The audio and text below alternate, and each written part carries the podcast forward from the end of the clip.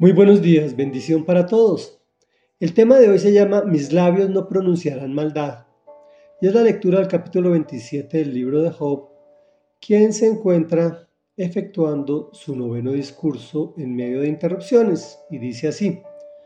Job, retomando la palabra, dijo, Juro por Dios, el Todopoderoso, quien se niega a hacerme justicia, quien me ha amargado el ánimo, que mientras haya vida en mí, y aliento divino en mi nariz, mis labios no pronunciarán maldad alguna, ni mi lengua proferirá mentiras.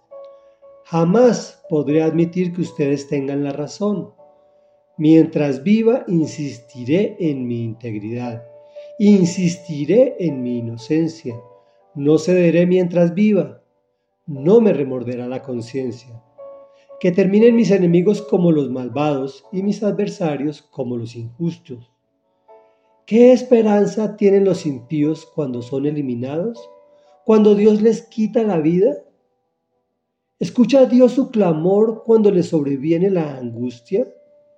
¿Acaso se deleitan en el Todopoderoso o claman a Dios en todo tiempo? Yo les voy a mostrar algo del poder de Dios. No les voy a ocultar los planes del Todopoderoso. Si ustedes mismos han visto todo esto, ¿a qué viene tanta palabrería? En eso interrumpe Sofar. Esta es la herencia que Dios tiene reservada para los malvados. Esta es la herencia que los desalmados recibirán del Todopoderoso. No importa cuántos hijos tengan, la espada los aguarda. Jamás sus pequeños comerán hasta saciarse. La muerte sepultará a quienes le sobrevivan. Sus viudas no llorarán por ellos, y aunque amontonen plata como polvo y apilen vestidos como arcilla, será el justo quien se ponga esos vestidos y el inocente quien reparta esa plata. Las casas que construyen parecen larvas de polilla, parecen cobertizo de vigilancia. Se acuestan siendo ricos, pero por última vez. Cuando despiertan sus riquezas se han esfumado. Les sobreviene un diluvio de terrores. La tempestad los arrebata por la noche. El viento del este se los lleva y desaparecen. Los arranca del lugar donde viven. Se lanza contra ellos sin clemencia. Mientras ellos tratan de huir de su poder, agita las manos y aplaude el burlón entre silbidos los, los arranca de su lugar. Comentario. Es asombroso cómo Job, en las circunstancias ya ampliamente conocidas, puede afirmar que no pronuncia maldad ni mentiras. Desafortunadamente, yo no me atrevería a decir tal cosa.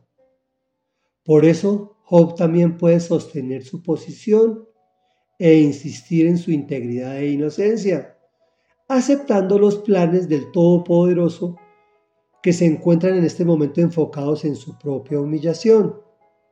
A eso interrumpe Zofar para continuar introduciendo su dedo en la llaga, en la llaga de Job, me refiero, de forma por demás cruel, recordando la muerte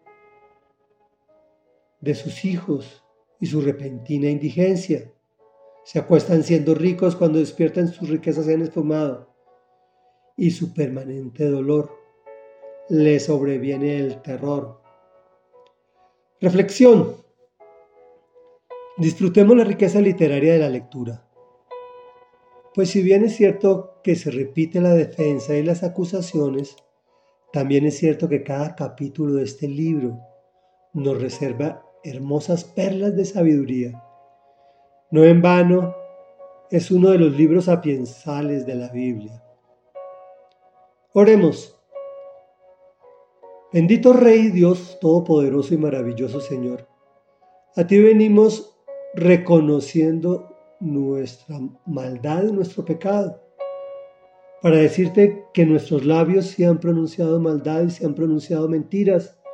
Perdónanos Señor, por favor, te lo rogamos en el nombre de Jesús.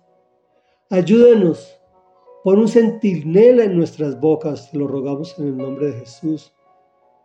Permítenos, Señor, mantenernos y esforzarnos en integridad para que nuestra conciencia no nos remuerda, para que nuestro arrepentimiento sea permanente, te lo rogamos en el nombre de Jesús.